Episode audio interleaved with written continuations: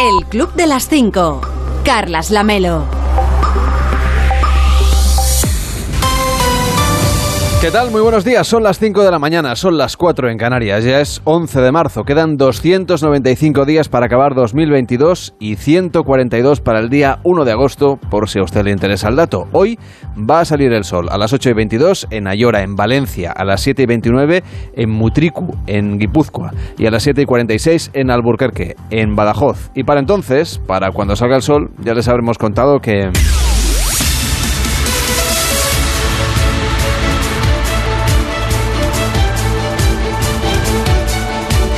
Ya les habremos contado que la primera reunión de alto nivel entre Rusia y Ucrania ha concluido sin avances significativos. Juan Carlos Vélez, ¿cómo estás? Buenos días. Hola, buenos días. La diplomacia va despacio mientras se, se intensifican los bombardeos de Putin y mientras Europa se une para rearmarse en el futuro inmediato. Sí, anticipábamos ayer que el ministro de Exteriores de Ucrania, Dimitro Kuleva, tenía unas expectativas verdaderamente pobres respecto de el encuentro con su homólogo ruso, Sergei Lavrov. Media hora duró ese encuentro. En efecto, el resultado de la reunión fue tan pobre como las expectativas que había sobre ella. Ni siquiera la mediación de Turquía logró, logró gran cosa. Hoy seguimos sin alto el fuego. Ahora vamos a ello.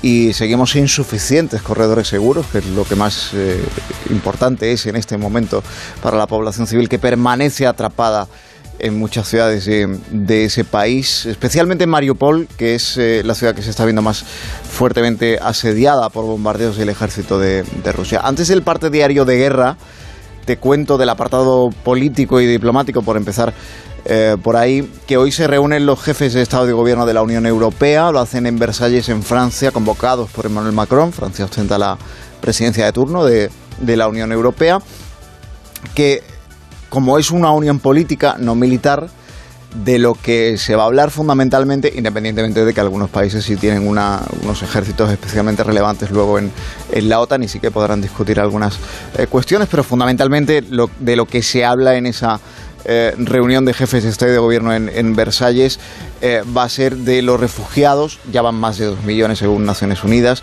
de la acogida de estos en los países de la Unión Europea se va a hablar de la subida de los precios de la electricidad, de la energía y muy significativamente eh, del gas y de la dependencia que tenemos en, Europa del gas ruso. Hay tanta variedad entre los Estados miembros eh, respecto de esa dependencia y de cómo está configurado en cada uno de ellos el mix energético, el, el reparto que se hace entre las distintas fuentes de energía, que de momento es resulta difícil imaginar incluso eh, dónde pueden encontrar un punto en el que en el que ponerse de acuerdo. Es, es, una de las grandes tareas que tienen por delante ahora los gobiernos de los 27, con países que tienen eh, total dependencia de, las repúblicas bálticas, Rusia, como las repúblicas bálticas, por ejemplo, como Hungría, por ejemplo, también, como Rumanía, por ejemplo, con eh, países que tienen mucha dependencia, como venimos contando el caso de Alemania y con países como el nuestro que tiene eh, muy poca dependencia, apenas el 5% por ejemplo del gas que nos suministran aquí en España procede, procede de Rusia, así que son situaciones muy dispares y por tanto eh, será difícil encontrar, y esa es la gran tarea que tienen por delante, encontrar el punto en, en común respecto de esa dependencia del gas ruso. Ahora sí, vamos a la parte de guerra. Día 16 de la guerra en Ucrania. El ejército ruso ha avanzado 3 kilómetros hacia Kiev en las últimas 24 horas, según Defensa de Estados Unidos. Titulan en la BBC eh, que poco a poco van casi casi como arrastrándose, avanzando muy despacio, un poco más cerca de una ciudad Kiev que sigue siendo una fortaleza. Las imágenes de satélite de la compañía Maxar Technologies eh, revelan que las fuerzas se están reagrupando en torno a varias localidades de las afueras de Kiev. Está contando Defensa de Reino Unido que no solo ocurre en Kiev, eh, es una estrategia que parece estar siguiendo también el ejército ruso en otras ciudades hacia las que se aproximan. El eh, reagrupar sus tropas alrededor de la ciudad para luego poder sitiarla con, con más efectivos. Esto previsiblemente eh, según Defensa de Reino Unido, puede ralentizar o dar la sensación de que se ralentiza el avance de Rusia en lo que hace al control de territorio en estos próximos días. pero luego también puede tener la contrapartida o el, resultado negativo de que eh, luego puedan sitiar y atacar y entrar en esas ciudades con más fuerzas y con más efectivos. El ministro de Defensa de Ucrania se comprometió ayer a que los civiles no entrenados militarmente, pero a los que se ha dado armas, o que estén esperando ser eh, reclamados, como es el caso de muchos hombres y de, muchos jóvenes, por ejemplo, significativamente, que no pueden abandonar, tienen prohibido abandonar el país precisamente por si eh, se les llama para defender eh, sus ciudades. no van a ser enviados estas personas que no tienen una formación militar específica al frente. Ese es el compromiso de Alexei Reznikov, que es el ministro de Defensa de Ucrania. Dice además que no tendría demasiado sentido enviarles a la vanguardia, enviarles al frente contra un ejército profesional y, más preparado como el de, como el de Rusia. Hay unos 100.000 civiles que se han unido a esto que allí se llama Unidad Territorial de Defensa y se estima que hay unos 200.000 ucranianos que residían en otros países de la Unión, eh, en otros países europeos y que han vuelto a su país procedentes de esos otros países para contribuir en lo que puedan a la defensa. Zelensky ha preguntado en su último vídeo, se preguntaba, eh, ¿dónde van a caer las armas químicas de Rusia? Dice Zelensky, esta es la tesis que, que él sostiene, me preocupa que Rusia nos acuse de que nosotros vamos a utilizar armas químicas porque en Ucrania están convencidos de que si quieres saber cuáles son los planes de Rusia, en lo que debes fijarte es de qué acusa Rusia a otros países. ¿De qué les acusa? ¿Qué van a hacer otros países, según Rusia? Entonces, eh, hoy precisamente se reúne el Consejo de Seguridad de Naciones Unidas, lo hace a petición de Rusia, que también tiene la presidencia de, turno de ese, de ese cónclave, porque Rusia acusa a Estados Unidos de tener la intención de utilizar armamento químico sobre las tropas rusas. Sobre esto un apunte más. Ha pedido la Organización Mundial de la Salud esta madrugada a los laboratorios de investigación de Ucrania que por favor destruyan todos los patógenos con los que investigan y con los que trabajan, porque no queremos que se escape ninguno y nos provoque, por ejemplo, vista la experiencia del anterior, otra pandemia. En el apartado de sanciones continúa el éxodo de compañías occidentales en Rusia. En las últimas horas se han unido al boicot eh, a ese país los, eh, y a ese estado los bancos de inversión JP Morgan y Goldman Sachs.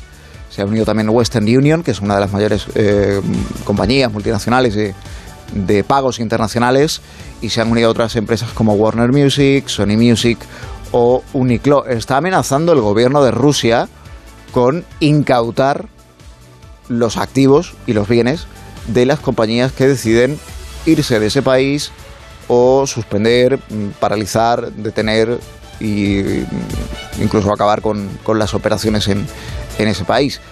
Y le está advirtiendo la Casa Blanca esta madrugada a Rusia de que cuidado con eso, porque se puede ver en la situación de que muchas empresas de golpe, recordamos que ya son más de 250 las empresas que han anunciado que abandonan sus operaciones o que terminan sus operaciones en ese país, se puede ver en la situación de que muchas empresas demanden al, al gobierno de Rusia eh, por esta por esta eh, por este intento de eh, incautarles sus bienes. Así que también en el plano comercial se libra una guerra a cuenta de la guerra militar que sigue teniendo hoy bombardeos en Ucrania, que sigue teniendo a miles de desplazados cada día en Ucrania y que sigue matando a gente, sobre todo a mujeres y a niños, familias en ciudades como Mariupol donde continúan los bombardeos.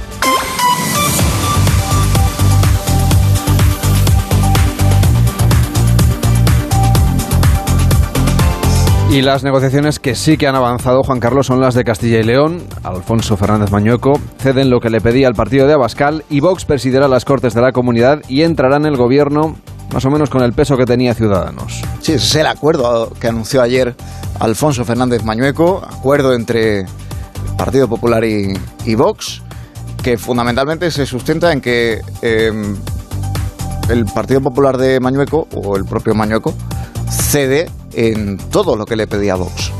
La misma noche electoral eh, hubo un cambio de criterio mm, en las filas de Vox respecto del que había mantenido hasta el momento, que era el de no entrar en ningún gobierno. Abascal fue muy claro en su comparecencia. de se le estaba poniendo cara de vicepresidente. cara de vicepresidente, eso es, a Juan García Gallardo. Y, y eso, eso revelaba que, que la negociación iba a ir por ahí, por, por, por qué peso iba a, a tener Vox en ese gobierno, eh, porque en buena medida de eso dependía que la investidura con estos números, resultado de estas elecciones y con este eh, reparto parlamentario en las Cortes de Castilla y León que se constituyeron en el día de ayer, eh, iba, iba a obligar. Lo contrario sería ir a elecciones. Digamos que esa era la disyuntiva, ir a elecciones porque no acordar a Mañueco el gobierno en solitario que pretendía o aceptar y ceder a lo que Vox le, le demanda. La primera pista estaba justo después de la constitución o, justo en la constitución de las Cortes de Castilla y León en la formación de, de, la mesa en por ejemplo a quien se otorgaba la presidencia del Parlamento Autonómico presidencia del Parlamento Autonómico que es para Vox como lo es también la vicepresidencia del gobierno del gobierno de Castilla y León que reclamaba a Bascal desde la misma noche electoral como lo son también las tres consejerías que el Partido Popular pone en manos de Vox en este próximo gobierno. Así que, bueno, no, solo cede a lo, de la, a lo de la vicepresidencia, sino que el, el acuerdo del Partido Popular con Vox va, va incluso, incluso más allá. Eh, fíjate que el único candidato a liderar el Partido Popular, eh, que es Alberto Núñez Feijóo, eh, de lo que a quien culpa de, este pacto es al Partido Socialista. Dice que el Partido Socialista no le ha facilitado la investidura en solitario a Mayo. El, problema de todo esto es que no solo es investir a un presidente en minoría, y quizás ese sea el menor de los problemas. El gran problema es que luego hay que gobernar. Y gobernar en minoría para sacar adelante la acción legislativa del gobierno, que es para lo que está, pues es, es un poco más complicado. No vale solo con la, con la investidura. Uh, el presidente del gobierno, Pedro Sánchez, dice que el Partido Popular no le va a salir gratis en términos electorales esta alianza con Vox. Partido Popular que está muy pendiente también, por ejemplo, en Andalucía, con un criterio que es el del presidente autonómico de Andalucía, Juan Manuel Moreno, eh, muy distinto del que, y en un tono muy distinto del eh, exultante casi con el que Mañueco anunciaba ayer el pacto, el pacto con Vox. Con una figura relevante y que lo va a ser hasta la celebración del Congreso, porque es quien organiza el Congreso Extraordinario del, Partido Popular, que es Esteban González Pons, que ayer dijo que no se retracta en absoluto de haber calificado a Vox como un partido de extrema derecha, porque él entiende que en, efecto lo es. Así que, bueno, cuidado con, con este pacto qué significa luego para el Partido Popular una vez que llegue Alberto Núñez Feijóo a la dirección del dirección nacional del partido porque ya está visto que mm, ha prosperado eh, la tesis y cuesta creer que Alberto Núñez Feijóo sea ajeno a las posibilidades que tenía eh, Alfonso Fernández Mañueco y lo que ha prosperado es la tesis del pacto del pacto con Vox. La crítica también ayer del Partido Popular Europeo, de Donald Tusk, el polaco, criticando el precedente de abrir las puertas de un gobierno en España a la ultraderecha. Así que a este capítulo, que es, eh, acaba de empezar apenas con la formación del gobierno, todavía le queda.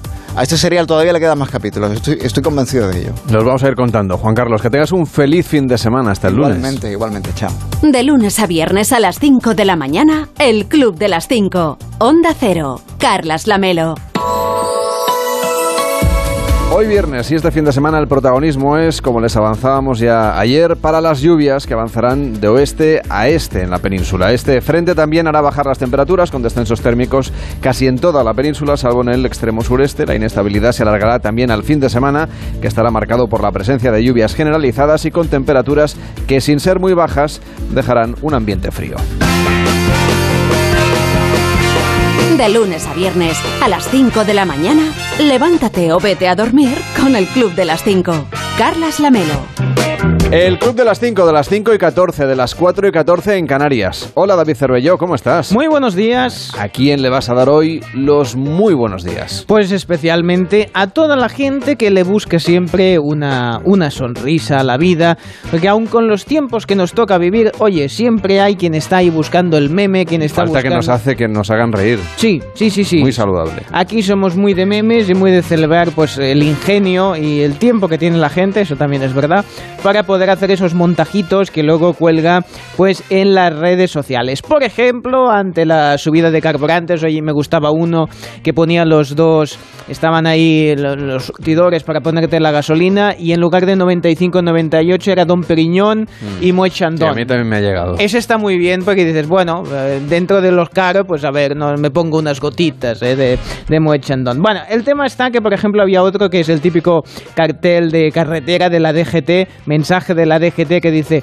la cerveza está... Mensaje falso. Hombre, sí, es falso. Vamos, a, a, matizarlo. sí, vamos a avisar. Todo lo que van a escuchar a continuación Es es, mentira. falso, ¿de acuerdo? La cerveza, dice, está más barata que la gasolina. Bebe y no conduzcas. ¿eh? Sería, sería un poco eso, porque al final casi mejor que bebamos y no conduzcamos, que es un vicio muy caro. ¿eh? Como ese otro que, que se veía una pareja cenando delante de una gasolinera y dice, te dije que me llevases a un sitio caro, pero no a este. No, es un poco El eso. fin de semana usted pasee con los pies. Hombre, maravilloso. Nada más. Baratísimo además eso, ¿no? Se ve... Baje la calefacción en casa y salga a pasear. Bueno, y dejas no a- haga nada más. Y dejas a Josep Borrell Pues feliz, ¿no? claro. Había uno que decía eso, yo me he duchado con agua fría y voy gritando ¡Borrell! Bueno, es un poco, es una opción de, de cada uno, ¿no? Se ve una, una pareja que está ahí poniéndose así, eh, eh, con ganitas de Romántica. romántica, eh, sensibilonas, está ahí, que- y que le va a soplar algo así calentito al, al oído, ¿no? En plan, ¡uh! para que se te erice la piel y dice... Tengo aceite de girasol en casa y el coche con el depósito lleno. ¡Buah! Esto es como... Prepárate que aquí- esto es, madre mía, cómo está el tema, porque el tema del aceite de girasol está dando mucho que hablar. Vemos una, la típica conversación, en este caso eh, Supertram 9713, es que la gente se pone unos nombres. Dice, lo siento señores, pero, pero cerramos en cinco minutos, cerramos en cinco minutos. Y dice, ¿cambiaría de opinión con esto? ¿Aceite de girasol? ¿A qué hora quiere el desayuno? ¿no? Pues es un poco eso de que ahora es el nuevo producto de lujo, el aceite de girasol, ¿no? Incluso vemos una fotografía en la que supuestamente César Carballo está hablando como girasólogo, ¿eh? nuevo especialista en todo tipo de temas, pues también ahora el tema de moda es ser un experto en aceite de girasol. Hay quien comenta, por ejemplo, en las redes sociales que dice, precios del aceite de girasol hoy en España, que es el séptimo productor del mundo, y el Reino Unido, que solo tiene girasoles en el jardín botánico, ¿no? Y dice en España 2,7 euros el litro, mientras que eh, en Reino Unido está en 1,19. Aquí algo huele mal y mucho. Bueno, aquí siempre las teorías conspiranoicas. En otro vemos pues una imagen de Gandalf en El Señor de los Anillos, que le está hablando a Frodo y le dice, pequeño y valiente hobbit, tengo una misión. Lo sé, lo sé, el anillo. ¿Qué coño el anillo? Te he pasado la ubicación de aceite de girasol de Mordor. Parte sin demora por él. Bueno, pues es el nuevo objeto de, de lujo, ¿no? Otro dice, Dios mío, he metido mano en un bolsillo de un abrigo viejo y tenía un litro de aceite de girasol, como ese con el que te encuentras un billete, en este caso de, de mucho, mucho dinero. Otro pone un fotomontaje de los de, de Hamilton en la Fórmula 1 celebrando pues eh, que al final de las carreras quien gana en lugar de, de abrir una botella de champán pues abren venga lo caro eh, aceite una garrafa de aceite de girasol qué barbaridad y am, otro dice, mucho aceite de girasol, mucho papel de, de váter en su caso, pero el brócoli no lo agotáis, ¿eh? Bueno, sí, eso sí que son cosas que ciertamente el humor que no falte.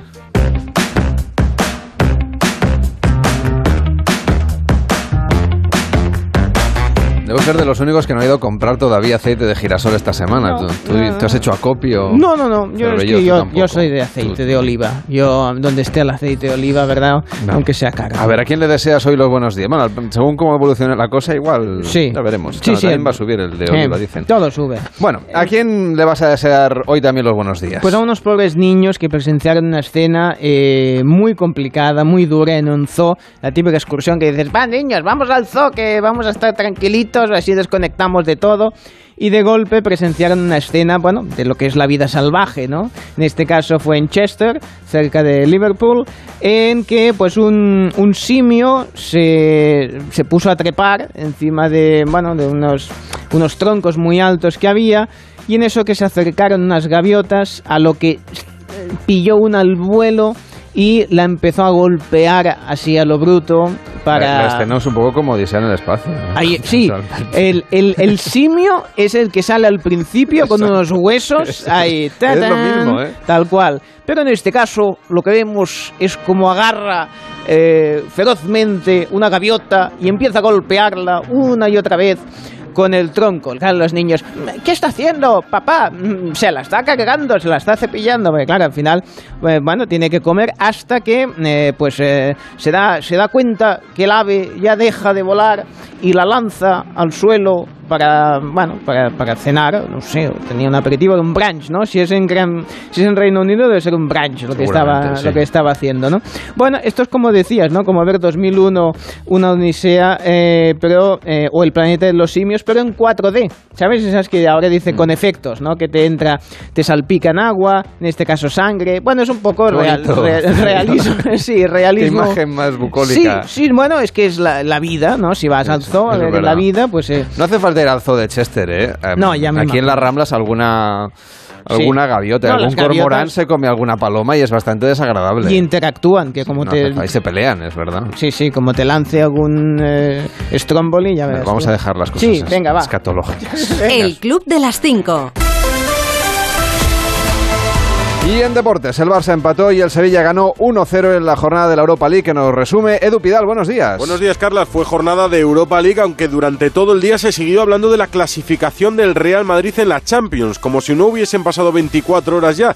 Lo que se vivió en el Bernabéu el miércoles trascenderá a muchos títulos durante años por ese simbolismo intangible que tiene el fútbol. Pero es verdad que ayer volvió a haber fútbol, Europa League, y jugaron Barça y Sevilla. El Barça no pudo pasar del empate a cero ante el Galatasaray, los de Xavi lo intentaron ante el muro turco, que aguantó, a pesar de que en la segunda parte el entrenador del Barça corrigió las rotaciones y sacó a los habituales. Y el Barça, sin hacer un gran partido, mereció ganar por ocasiones, pero dejó la eliminatoria abierta para el partido de vuelta. El Sevilla sí cumplió y ganó 1-0 al West Ham con un gol de Munir. Y hoy regresa a la liga en primera división con un buen partido en el Metropolitano, Atlético de Madrid-Cádiz con los colchoneros obligados a ganar para no caer de puestos Champions y el Cádiz intentando agarrarse a la salvación. De lunes a viernes a las 5 de la mañana, El Club de las 5. Onda Cero. Carlas Lamelo.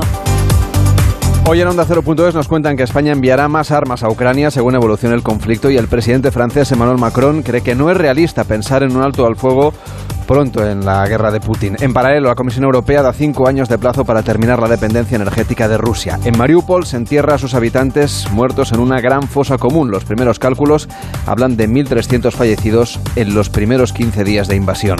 En la web también le cuentan qué sectores son los más afectados y cuáles los más beneficiados económicamente con la guerra en Ucrania. Y uno de los que debe hacer frente a la escasez son los productos procedentes de este país, de Ucrania, el de la bollería industrial, por ejemplo, porque no hay reservas de aceite de girasol para más de cuatro semanas en las fábricas. Y otra de las consecuencias económicas de la inestabilidad en Europa es la estanflación que ya amenazaba de hecho antes del inicio de los bombardeos. En nuestra web le explican exactamente qué es y qué consecuencias puede tener la estanflación para la economía española.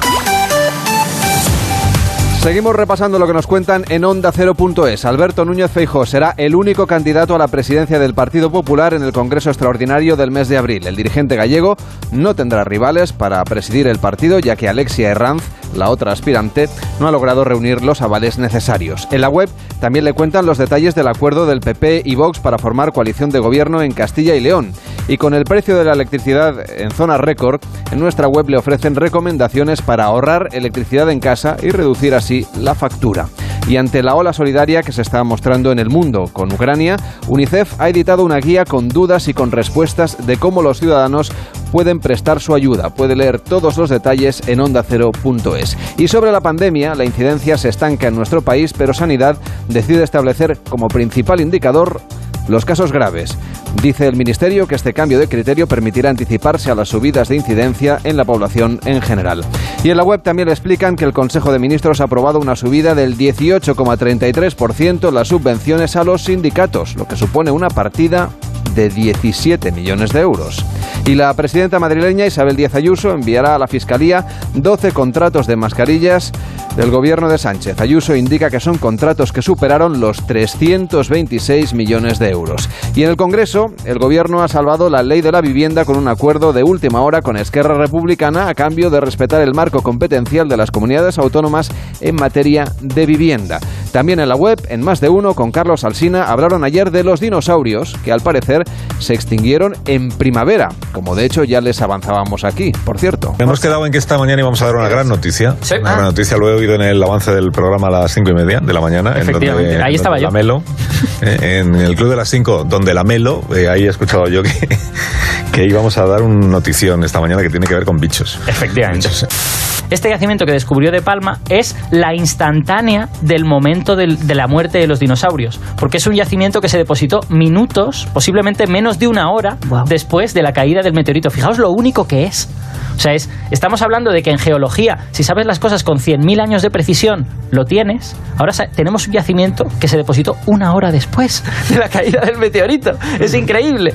Y por eso, y por eso en- se tardó tanto en publicar el primer artículo. El artículo de 2019 es, tenemos que demostrar Que que este, pelotazo, yaci- claro. que este yacimiento es de verdad eso y no es otra cosa. Y el yacimiento, claro, es- dolorosísimo asomarse al yacimiento, pues está lleno de La verdad es que... cosas destruidas y muertas por La, culpa de la verdad es que es bastante terrible. O sea, lo que se ve es muchos cadáveres de peces, se ven trozos de dinosaurios, plumas. Pero trozos, claro, no están enteros, porque aquello Es que eso, eso no se ha hecho público, porque el primer, el primer resultado de biología es este de la primavera.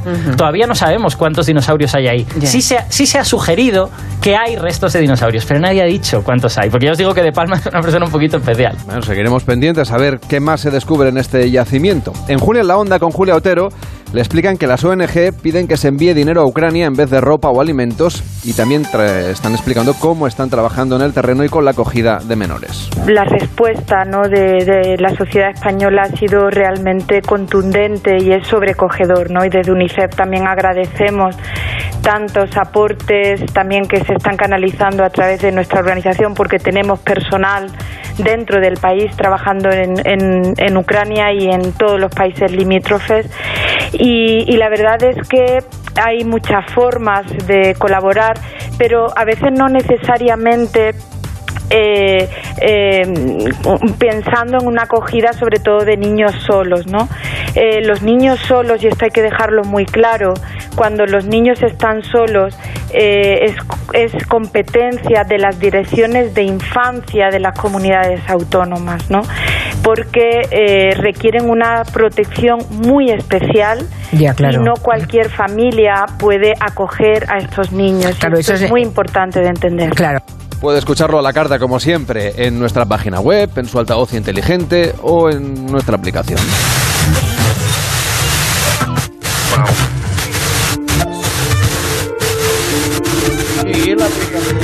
A ver, si no se ha descargado usted la aplicación, señor Vidente, ya va Sí, tarde, ¿eh? Bueno, yo voy tarde en general. ¿Usted es Android, es de, de iPhone? Yo soy tiene? sí, soy Tiene androide. usted pinta, tiene usted porque pinta soy un cyborg, sí, exactamente. Cierto, No hemos comentado que ha salido un iPhone, se ve que baratísimo esta semana, que han anunciado. Bien. Bueno, solo casi ¿Qué es 600. baratísimo para Pues usted? menos que un kilovatio hora. Cualquier cosa que Bueno. esté por debajo del kilovatio hora ya es un regalo. Ah, bien, o sea, entre imposible y imposible máximo, pues siempre mucho mejor imposible, sí, sí, sí. Usted se, se puede comprar un iPhone, pero no una botella de aceite de girasol. Ah, eso ya lo sé, sí. A sí. ver, hábleme de las predicciones que tiene usted para el fin de semana. No me diga que va a llover, que eso ya lo sabemos. Bueno, a ver, tengo una consulta, eh, me la ha enviado Aries, pero No, diremos... no soy yo, ¿eh? Que conste. No, a ver, Yo soy Aries. Usted es un explico por si oyente- algún día me dice algo. Usted es un oyente, no, usted es el que está en el programa. Sí. Dicho, "Me- tengo una consulta de un oyente. Es Aries, pero diremos que es Sagitario para mantenerla en el anonimato, ¿eh? Claro, que no es plan de que diga su nombre real. E imagine cómo se quedaría el novio de Estefanía Piscis Acuario de la Serna, que vive en la calle Escorpión número 12, eh, que quiere quedar con un chico que no es su novio, y se enterase, pues que. Ay, vaya. Que igual lo he dicho. Bueno, en fin, vamos a ver. Eh, ¿Qué le No recomiendo? hasta ahora no hay tanta gente escuchando. Bueno, pero... eh, Sería mala suerte que estuviera el novio levantándose tan temprano. Ya, pero si ella sí que lo escucha, es Ya. pues bueno, en fin. Bueno. A ver, ¿qué le recomiendo? Bueno, lo primero, querida Aries, es que te tomes una infusión para que medites bien lo que vas a hacer este fin de semana. En concreto, el 50 sombras del Grey, que va muy bien para animar la relación, eh, y así le pones unas velitas a tu novio, eh, eh, re- rehacéis vuestra, vuestras cositas, eh, que va muy bien porque además el precio kilocera hora de las velas es mucho más económico que el de lo, eh, y así con esto Mucho mejor a oscuras porque tal es mucho más Uy, barato. tengo aquí los pitos. Le dejo con una meditación. Medite, medite. Eh, espera, que di- Si decía la de ayer. No. Sí, dice, es impensable moverse acarreando todo lo que uno posee. El Club de las 5. Carlas Lamelo.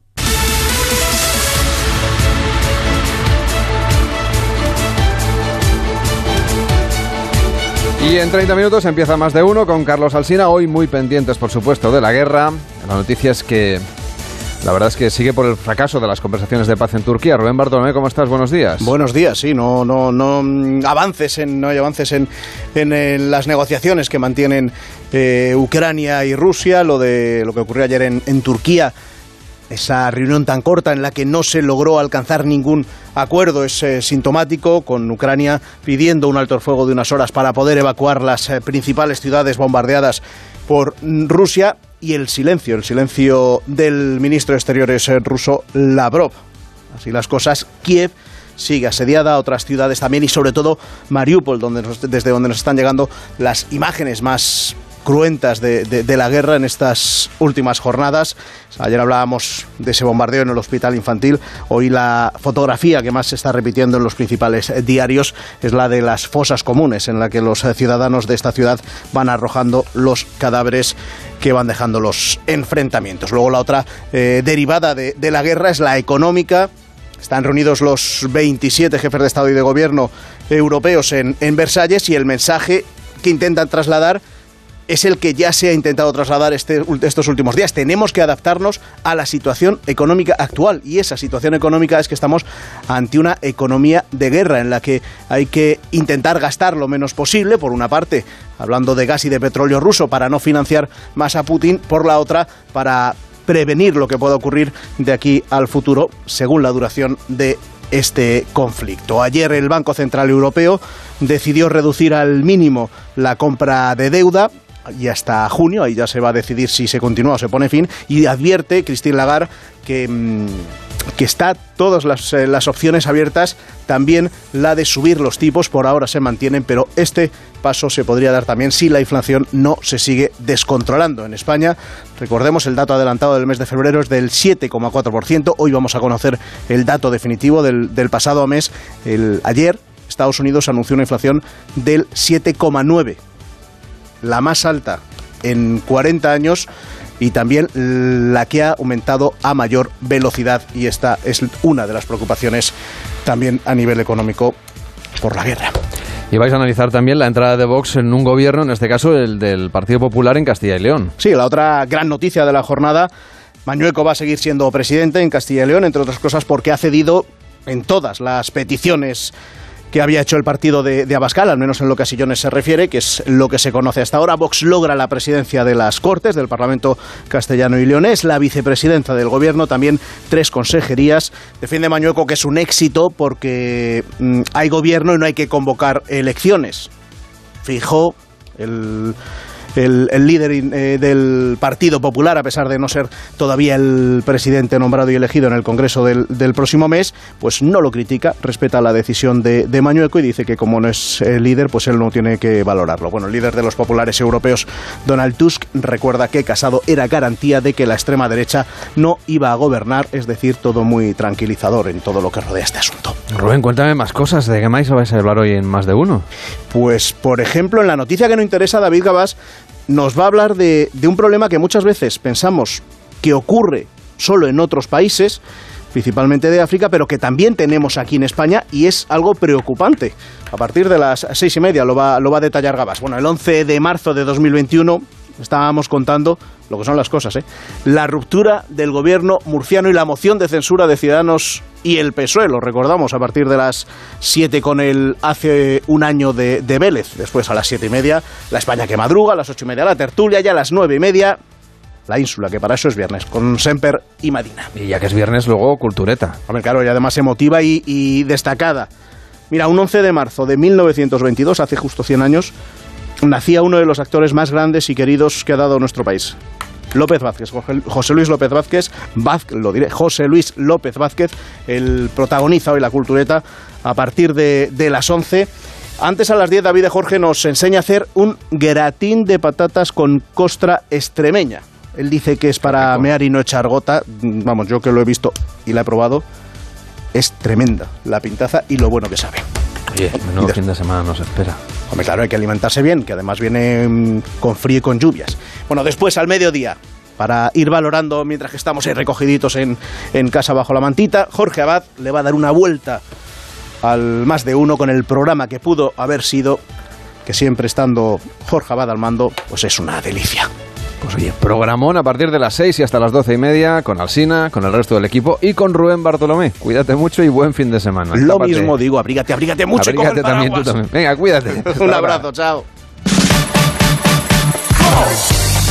A quien madruga, la radio le ayuda. El Club de las 5. Carlas Lamelo.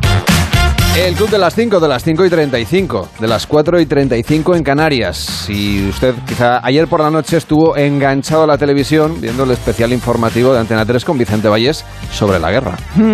Y por ejemplo, le preguntaba al general José Francisco Gan Campols, Pampols eh, por la larguísima columna, esa, que, esa imagen que vimos, ¿no? De, de acorazados, de, que hacía kilómetros ¿no? de, de longitud esa, esa columna, y, y si había llegado o por qué aún no había llegado a Kiev. Y el general daba diferentes motivos. La primera es que están teniendo problemas de abastecimiento, es decir, se genera una, se, se diseña una operación en la que la vanguardia son vehículos acorazados y mecanizados que progresan rápidamente, pero que tienen una autonomía. A partir de que esa autonomía se agota, hay que traer el aprovisionamiento. Falta la, Claro. la logística. Efectivamente, la logística, la reina de la batalla. Si, si esa punta de vanguardia tiene detrás un segundo escalón, que también es acorazado mecanizado, no permite avanzar a los escalones logísticos y no les pueden aprovisionar. Esa es una. La otra es deficiente mantenimiento. Esos vehículos, cuanto más sofisticado un vehículo, más mantenimiento requiere. Cuanto más pesado, exactamente igual piezas de repuesto. La tercera es una mala planificación logística. Se, se generaron distintas líneas de aproximación, distintas rutas logísticas. Efectivamente, pero no se consideró cuál era su capacidad, de tal manera que se han literalmente atascado. Y la cuarta es que hay una parte de unidades ahí que tenían previsto intervenir en primera línea y hay otras de segunda línea que podían ser o reserva o bien una reiteración de esfuerzos en un, en un sitio concreto. Siempre está bien escuchar a los expertos porque entiendes un poco más el, por qué, ¿no? Claro, es una línea tan larga que del principio al final pues, pues pueden pasar muchas cosas y se queden incluso encallados como, como comentaba. Por cierto, se estrenó un nuevo programa de Mame Mendizábal, ¿eh? encuentros, digamos, inesperados. En este primer encuentro, eh, pues por Eh, ejemplo... atención a la combinación, ¿eh? Sí, había varias parejas, hay, digamos, terminan siendo cuatro, porque son dos, dos parejas que se van encontrando primero, pues eh, de sorpresa en el camerino, y luego pues se- sientan todos a hablar del tema, ¿no?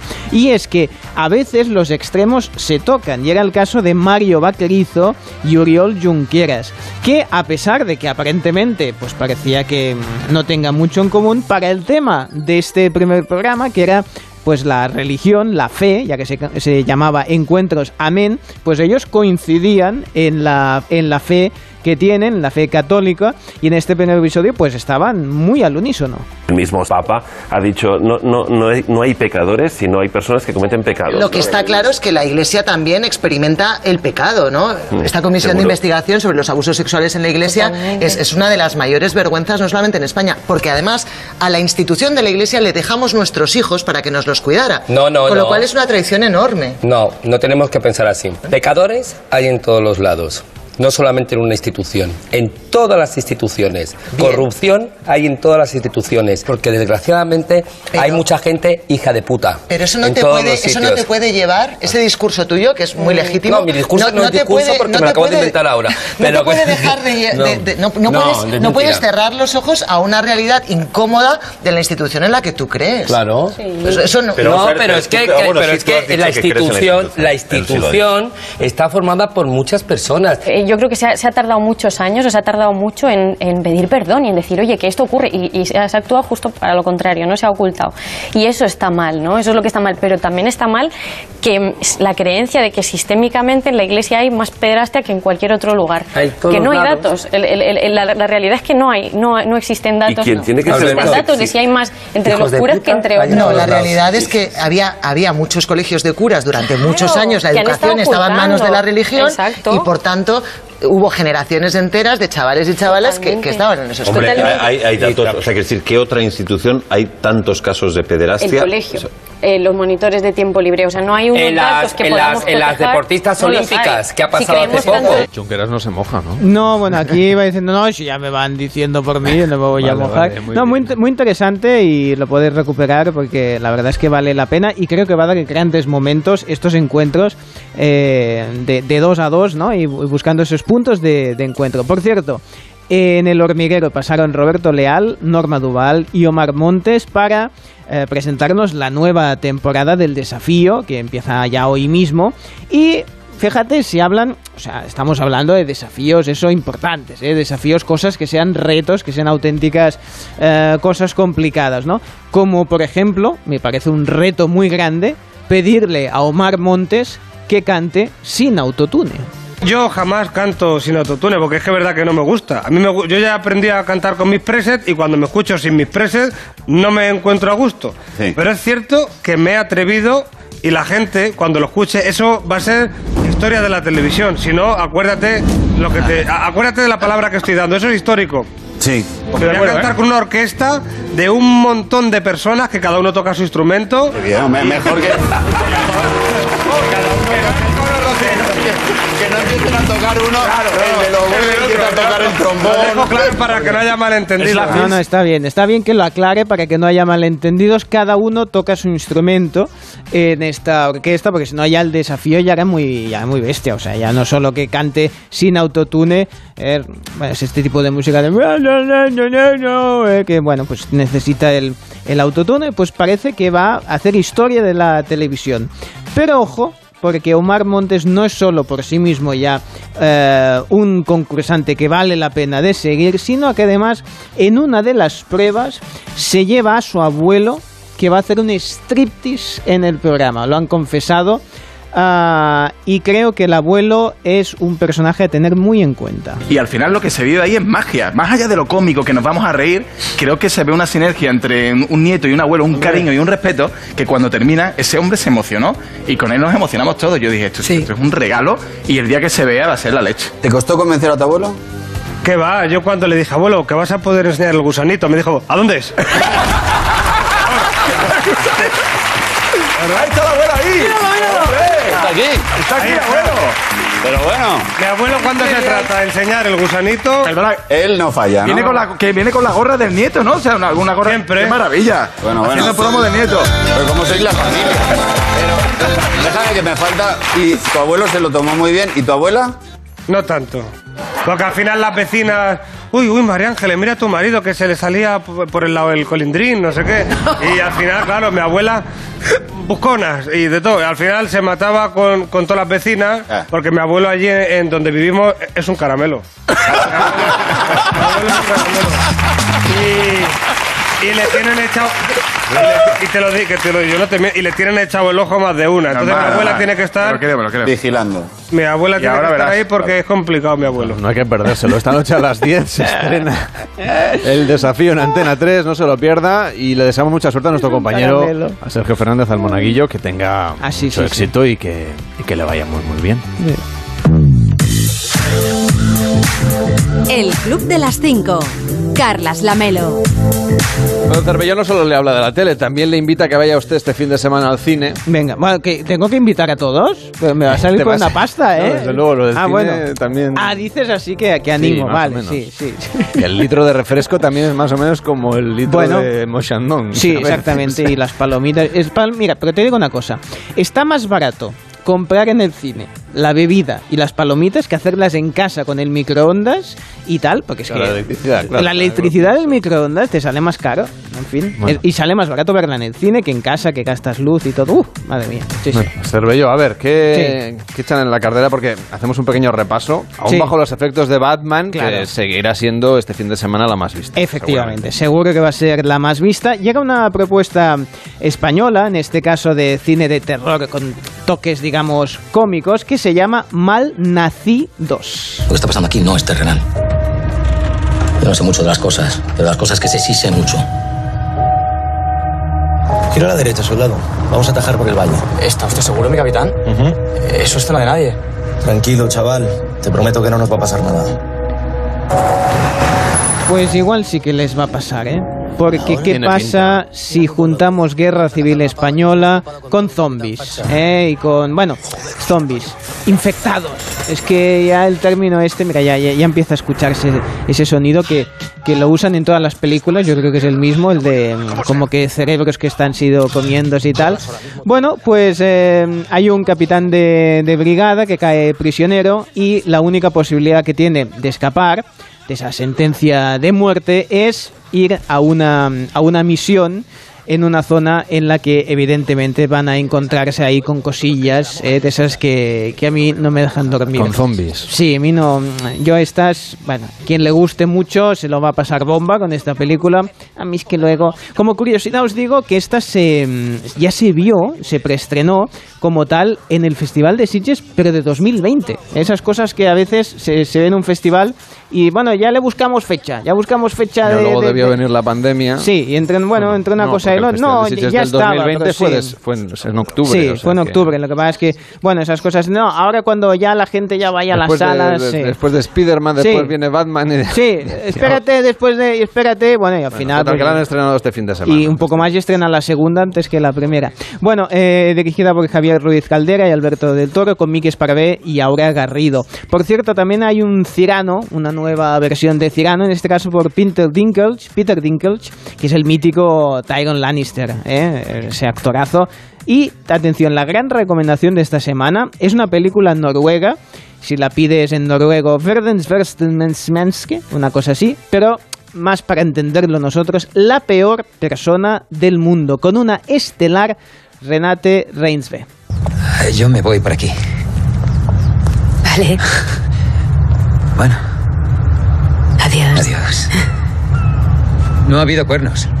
Para nada. Para nada. ¿No? En este caso, una comedia, drama romántica, esas películas que, bueno, que yo creo que tienen, tienen su público y que no van a chocar. No es el mismo público que va a ver de Batman, así que un poco ya, yo creo que ya, ya, ya les va bien. Julie va a cumplir los 30 y digamos que está en un momento eh, existencial complicado ¿eh? y bueno digamos que sus- su, su novio pues no le termina de, de llenarle y ah, bueno van a, van a aparecer otras personas ¿eh? Mm, esas terceras personas que van a Vamos, que va de, de infidelidades. Va de infidelidades, de a ver qué, qué haces con la vida, es- esa crisis de los, de los 30, ya sabes, los 30, los nuevos 20, los 40, los nuevos 30, que son los nuevos 20, al final ya todo es nuevo, pero termina siendo lo mismo de siempre. Así que una película de esas que, mm, que está bien dirigida, opta muchísimos premios, Oscar a Mejor Película Extranjera, Mejor Guión, eh, los premios BAFTA, el cine europeo, así que una buena recomendación. El Club de las 5.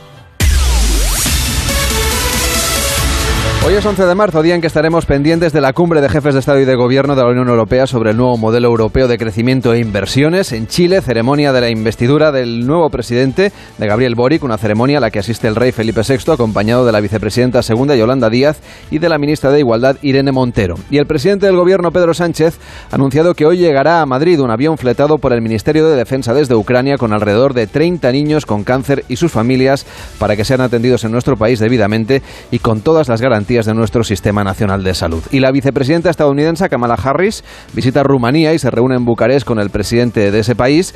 Y tras la cumbre entre las delegaciones de Rusia y Ucrania de ayer, Turquía celebra hoy un foro diplomático, continúa este foro, al que acudirán varias decenas de ministros, así como altos cargos políticos y económicos, también algunos jefes de Estado y de Gobierno.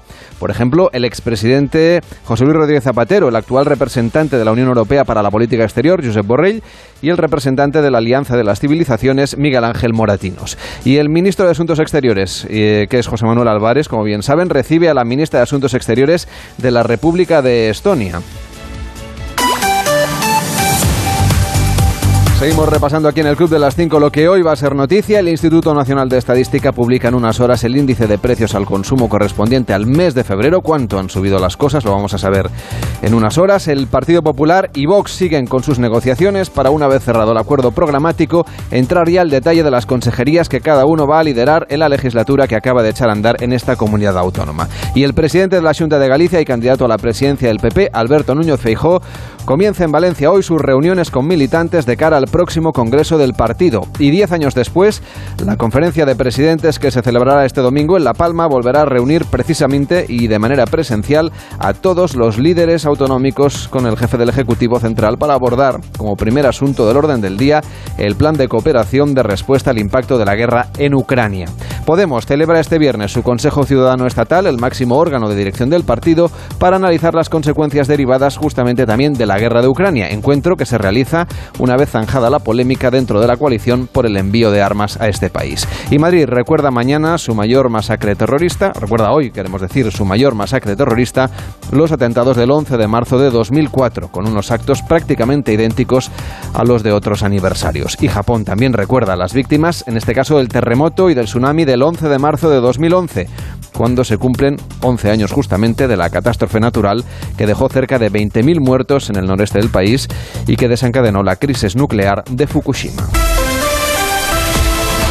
En deportes, el Sevilla se impone al West Ham y el Barça empató en la Europa League ante el Galatasaray. Edu Pidal, buenos días. Carlas, buenos días. Y los resultados de Madrid y Barça en esta semana europea marcan la previa del clásico de la próxima semana. Como dices, el Barça empató ante el Galatasaray y es un mal resultado porque aparecieron fantasmas pasados, aunque merecieron ganar sin hacer su mejor partido. El 0-0 lo deja todo abierto para el partido del próximo jueves. Y el Real Madrid disfruta aún la resaca de la histórica clasificación ante el PSG del miércoles, con Modric y Benzema como líderes espirituales de este equipo que rompió un techo de cristal ante un club estado como el Paris Saint-Germain. En cualquier caso, el clásico es el clásico y nadie es favorito. Se va a jugar el 20 de marzo en el Bernabéu a las 9 de la noche Ojo los precios, 120 euros la entrada más barata. Pues ayer el Barça en la Europa League empató a cero ante el Galatasaray y Xavi no acabó del todo descontento. Creo que hemos estado ordenados, creo que hemos estado bien posicionados, eh, el equipo va cogiendo el sistema que queremos, eh, la verdad nos ha faltado estar menos espesos y, ata- y atacar de mejor manera, entender mejor lo que requería hoy el partido en ataque. Lo demás, yo creo que hemos estado bien, hemos estado en general, hemos estado, no hemos hecho un partido excelente, pero hemos hecho un partido para como mínimo ganarlo. En fin, cuando bajas la intensidad es lo que le he dicho a los futbolistas en, la, en el descanso. Bajamos la intensidad y se iguala todo. Se iguala todo. Al final, la segunda parte hemos estado mejor. Hemos intentado atacar también por las dos bandas con, con extremos puros. Bien, lo hemos intentado de todas maneras. Nos hemos encontrado un rival muy fuerte defensivamente. Nos ha sorprendido porque estaba encajando mucho gol. En fin, pero no hemos estado como, como los últimos partidos. Y nada, nos queda la vuelta. Es un combate nulo. Nos pasó día del Nápoles y, a jugárnosla en, en Turquía. Y en Estambul se la jugará el Barça el próximo jueves. El que ganó fue el Sevilla 1-0 al West Ham con un gol de Munir y parte con ventaja para clasificarse. Y hoy vuelve la liga en primera con un Atlético de Madrid-Cádiz que se juega a las 9 en el Metropolitano y que contaremos en el Radio Estadio de Onda Cero. Participa en el Club de las 5. 676 760908. 676 760908. El Club de las 5, de las 5 y 53, de las 4.53 en Canarias. Hoy se estrena en Apple TV Plus la serie Los últimos días de Ptolemy, de Ptolemy Gray, con Samuel L. Jackson. Reggie, I'm old. And I seem like I can't remember nothing no more. I try to say what day it is. Ain't got a clue. Y a mí que me gusta escuchar a Samuel L. Jackson con esa, con esa voz que tiene y esa, y esa manera de, de contar las cosas. Aquí caracterizado ya de muy mayor, ¿eh? porque estamos hablando que se supone que su personaje tiene 91 años, son seis episodios esta, esta serie. Es un, una persona ya muy mayor, que digamos que, bueno, eh, la familia se ha desentendido de él. Y llega un momento en que su, su cuidador de confianza ve que está, que está ya teniendo mucha demencia, que ya no, no recuerda nada, y aparece una posibilidad, un tratamiento que eh, puede conseguir que por una vez, y solo por una vez, destacan, pueda recordar, mm, pueda tener recuerdos, ¿no? Pueda recordar lo que ha sido su vida. Y eso, esos recuerdos, cuando los obtenga, pueden ser claves para descubrir ciertos misterios, ciertos elementos que habían quedado, eh, que puedan ser útiles de lo que encuentre en sus memorias, en su pasado. Evidentemente también estará su parte sentimental de recordar esa familia que en el fondo y que tristemente en muchas oca- ocasiones pasa, se ha olvidado de él, ¿no? O sea que es un, que es un tema interesante, seis capitulitos y siempre es un placer ver a Samuel L. Jackson.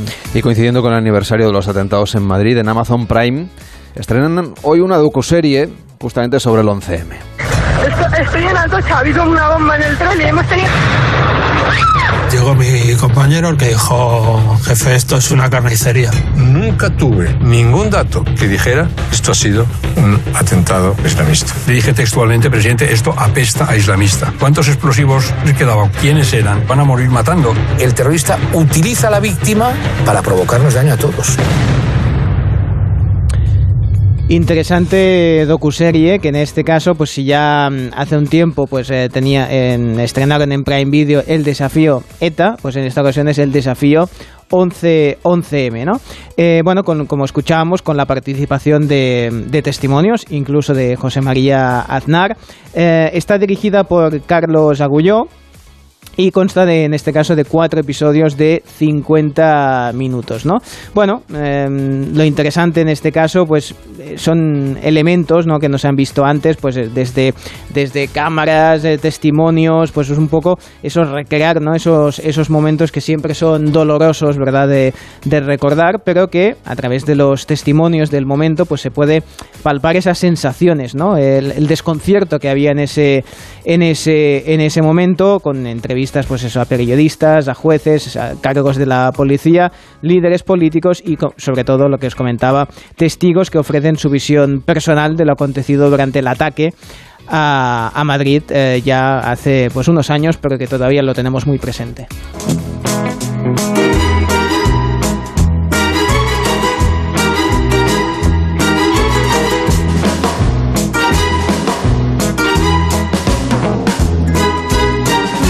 Echar la monedita a Cervelló, Sí. a, ver, a ver qué tengo ahí en el bolsillo. ¿Qué tienes? Mira, soy más pobre que ayer. Bueno, Pero menos que mañana. Porque la A ver. gente está participando en el concurso, que se animen a, a enviarnos notas de voz para, para España o Cruz, ese concurso que le hemos cambiado el Yo nombre. creo que voy a utilizar el nombre del oyente. Al que a mí me gusta mucho España España, o Cruz. España o Cruz, ¿eh? Mire, el teléfono es el 676 760908. Podemos usted mandar ya notas de voz para apostar por su comunidad autónoma. Tiene que elegir entre cara o cruz. Lanzaremos aquí la moneda ya el martes Mm. y veremos qué comunidad va subiendo ahí en las posiciones. 676 760908. A ver. No sé si me llega para el café. A ver, tengo una de 20, otra Ya, de 20. o sea, como lo del cine, ¿no? Que tengo que invitar a los cinco. oyentes al cine y a, y a mí me tengo que invitar a un café que me invitas Ah, eso tú. tienes que poner 5 céntimos. Hay Ah, 10 sí, céntimos. sí, que de Pero 10 yo, en va, 10 Contribuye a la causa. Tengo el cerdito hucha que el café está... te lo vas a tomar tú. Ya, ya, ya. Sí, tú claro. me cuentas la noticia, yo te invito al Luego, café. luego llego a casa y no puedo dormir. Pero bueno, en fin, va, sí, todo sea para comentar una... Poco que duermes, seguro que aunque te tomes tres cafés... Sí, no, no, yo a la que cierro los ojos, ¡plup! se acabó. Eh, pues mira, eh, has comentado antes, ¿no? El, eh, el presidente de Chile, Gabriel Boric, pues ha tenido una visita que le ha hecho mucha ilusión, un ministro, ministro japonés, que le ha hecho un regalo que le ha hecho muchísima ilusión, porque ha llegado con un paquetito el, el presidente Boric la, la ha abierto. ¿Qué será? ¿Qué será? ¿Un regalo de Japón? ¿Será, no sé, un, no sé, un- algo de, de- de comida japonesa? Porque claro, un takeaway ahora está muy de moda. Si se lo trae desde Japón hasta No, Chile, perdona, eh, eh, en- original o unos postres esos que, que, que están eso hechos con arroz, que, que, que parece que, bueno, no sé cómo se llama, yo siempre me confundo con los nombres. Pues lo abre y ve una bola, una pokebola. Una pokebola. Una pokebola, una bola de Pokémon, de capturar Pokémon. el hombre ya emocionado porque sabía... regalo de estado, una pokebola. Bueno, se empieza bien, con una bien, oye. pokebola y, y el hombre es muy fan. Hubo un tiempo que en España regalábamos castañuelas, pues... Pues una pokebola, Una a mí me haría ilusión. Y la- el tema es que es eh, así como de felpa, que se abría y de dentro salía el Pokémon favorito del presidente de Chile, No que es un creo. Squirtle. Un Squirtle.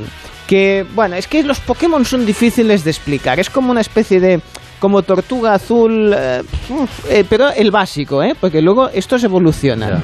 ¿Eh? Cuando tenga, en mi caso, mi hija es muy fan del Pokémon Go, ya me lo sé todos, pues el Squirtle evoluciona. No sé si este que le han regalado, no creo, No pero es, que es una monada. Felipe, pero... Es una no, no va a poder superar este, Claro, este regalo es- claro, seguro. no, no, pues pues voy sin pokebolas, claro. Pues no, no, siempre una pokebola siempre va bien. Diplomacia Pokémon. Sí, Squirtle, pues a disfrutarlo. Gracias, Cervello, que tengas un feliz de- fin de semana. Cuídate igual. mucho. Nosotros volvemos el lunes. Ahora llega más de uno aquí a Onda Cero con Carlos Alsina.